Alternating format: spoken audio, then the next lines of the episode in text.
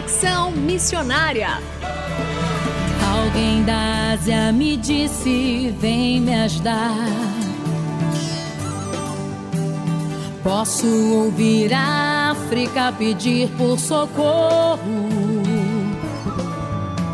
Ruanda, Somália, Nigéria clamando por um. Conexão Missionária o programa que aproxima você do campo missionário. Nosso propósito é informar de que maneira você pode se envolver com a obra missionária, compartilhar motivos para intercessão e também apresentar oportunidades para que você possa ir a um campo missionário. Iremos mostrar aqui como fazer missões de curto e longo prazo, entrevistas e a programação de eventos e atividades missionárias para quem deseja fazer parte daquilo que Deus está realizando no Brasil e no mundo. Fique conosco, está começando mais um Conexão Missionária. Fique conosco em Conexão Missionária.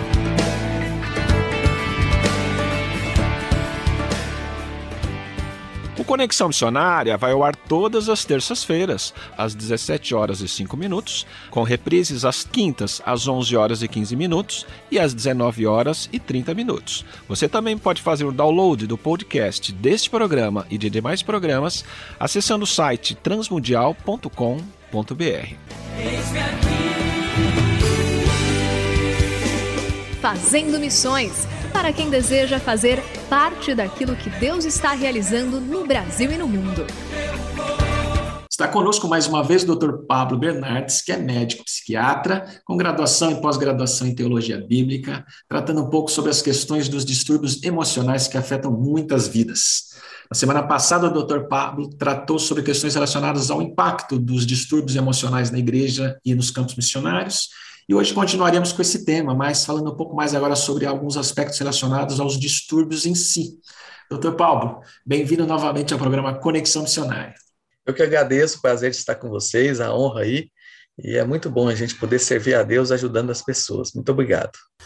A depressão é uma expressão recente para o mal antigo. Vergonha, culpa, medo e ira são claramente identificados nos primeiros capítulos do livro de Gênesis. Como podemos identificar tristeza natural e normal de uma tristeza profunda que exige outros cuidados? A tristeza normal é aquela tristeza mais aguda que provém de alguma coisa que acontece ao nosso redor, alguma situação estressante, alguma notícia ruim, alguma coisa que vem que muda o nosso humor de repente. Essa é a tristeza comum, todos nós estamos sujeitos a ela. Próprio Jesus sentiu essa tristeza tantas vezes. A depressão vai além. Segundo a própria psiquiatria, a depressão ela tem alguns critérios bem definidos.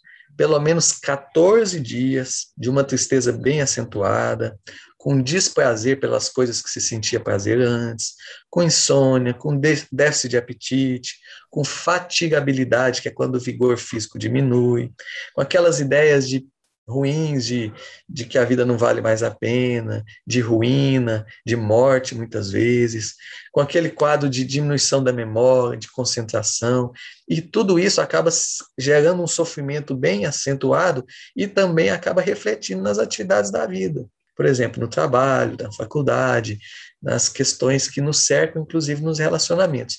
Esse é o tipo de tristeza da depressão.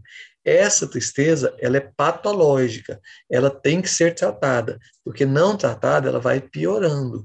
Então, é nessa hora que a gente precisa pedir ajuda. E nós temos que cuidar para não rotular indiscriminadamente pessoas com depressão, ao mesmo tempo que não podemos ignorar essa doença, especialmente no meio cristão. Os medicamentos e a teologia nem sempre são aplicados pela mesma pessoa. Então, quais cuidados devemos ter para não cairmos nesse tipo de situação e causar assim outros males com impactos na família, nas relações interpessoais, com o desgaste da esperança e da nossa fé. Olha só, o senhor foi falando aí, eu me lembrei de um quadrinho que eu criei, coloquei no meu livro Depressão no Cristão, é, e nesse quadrinho eu chamei ele de as, os sete Fs da não depressão, dizendo assim, ó, depressão não é, vamos aos Fs, não é fingimento, não é frescura, não é fraqueza, não é fuga da realidade, não é falha de caráter, não é flutuação aguda do humor ou das emoções, essa é uma tristeza normal, e não é um flagelo de Deus. O grande problema é que nós, cristãos, muitas vezes colocamos como um tabu essas questões emocionais, como se todas elas proviessem de uma falta de fé ou de uma ação demoníaca. E não é bem assim. Todos nós estamos sujeitos a termos, a passarmos por essas etapas, por essas fases difíceis que muitas vezes trazem consigo doenças.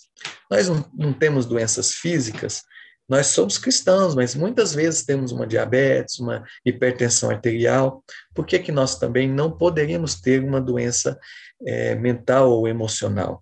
Faz parte, nós somos corpo, nós somos mente, nós somos emoção, nós somos espírito também. Se a gente caminha pela Bíblia, a gente vê vários salmistas dizendo assim: olha só, o mesmo salmista que diz assim: Senhor, eu te amo, eu, eu sirvo ao Senhor, ainda que eu cria. É o mesmo salmista que está dizendo: eu cria. Também diz: Eu estou sob modo aflito, angústias aponderaram na minha alma, as lágrimas dos meus olhos.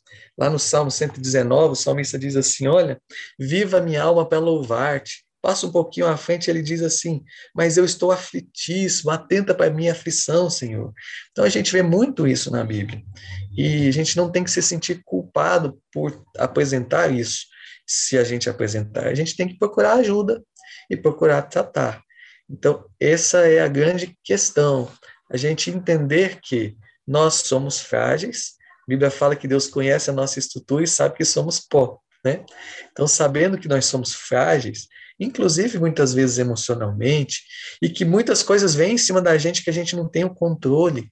Será que Jó teve o controle daquilo tudo que veio sobre ele? Então a gente deve, com muita humildade, depender sempre do Senhor, buscar sempre a ajuda dele e na palavra dele e dos profissionais que cuidam dessa área também, para que a gente, como bons cristãos, possa seguir adiante, inclusive servindo ao Senhor na obra dele. O descontentamento mental contínuo ele também pode ser um fator gerador de distúrbios mentais.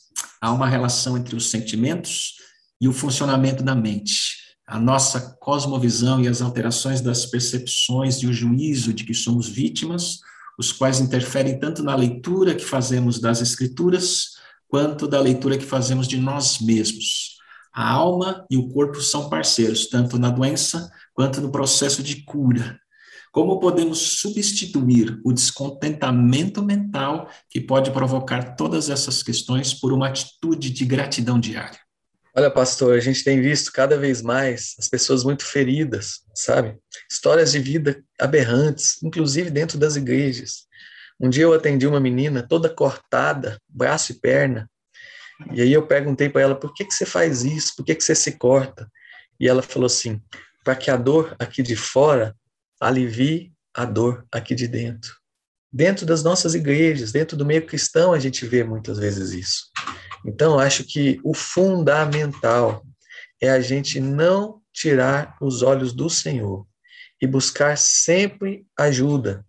E o não tirar os olhos do Senhor é a gente reconhecer com muita gratidão todos os dias o que ele faz e fez por nós para que isso gere em nós sempre um sentimento de louvor, ainda que por dentro a gente esteja doendo, como muitas vezes acontecia com Davi. Davi doía por dentro, mas louvava o Senhor. E é desse modo que o nosso descontentamento vai se transformar na gratidão abundante e num louvor rico ao Senhor. E isso vai aliviar, isso vai curar muitas das nossas dores e feridas, inclusive emocionais. Estamos encerrando mais essa segunda parte da entrevista com o Dr. Pablo. Eu peço, Dr. Pablo, deixe uma mensagem final aos nossos ouvintes e como eles podem ter um contato maior sobre esse, importante tema. Lembrando aos nossos ouvintes que o Dr. Pablo é autor do livro Depressão no Cristão e também mentor do Ministério Saúde Mental do Cristão. Eu quero deixar um versículo para você que está nos ouvindo. Às vezes você tem enfrentado dificuldades na sua casa, às vezes você tem enfrentado dificuldade pessoal mesmo. Não sei como está o seu coração nesses dias. Eu quero deixar um versículo tão lindo para que a gente reflita nele e caminhe melhor. Salmo 73, 26, que diz assim: ó, Ainda que o meu corpo e a minha mente se enfraqueçam, O Senhor é a força do meu coração e a minha herança para sempre.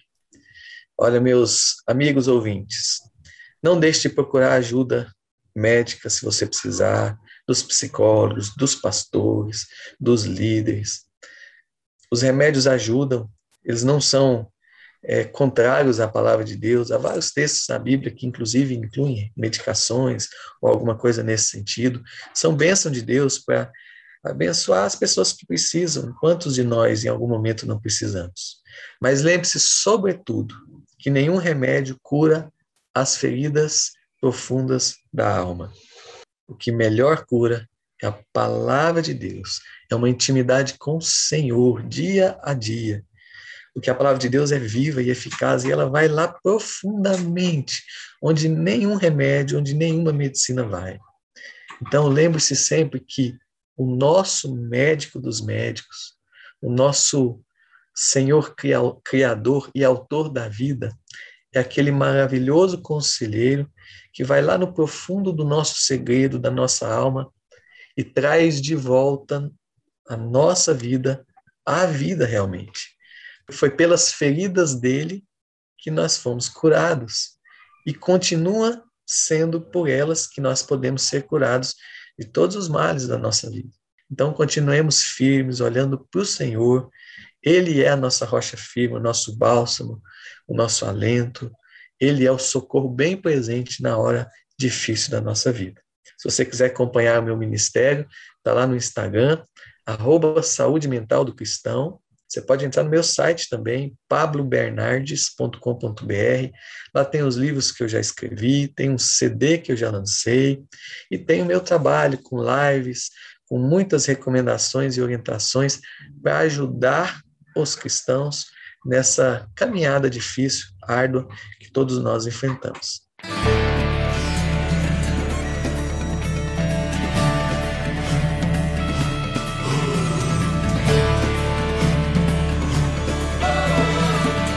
Estamos encerrando mais um programa Conexão Missionária. Eu, Renato Kroger, apresentei, com trabalhos técnicos a cargo de Tiago Lisa, Lilian Claro e Luiz Felipe, e vietas gravadas gentilmente por Renata Burjato. A você que esteve conosco até agora, nosso muito obrigado e que Deus te abençoe e até o próximo Conexão Missionária.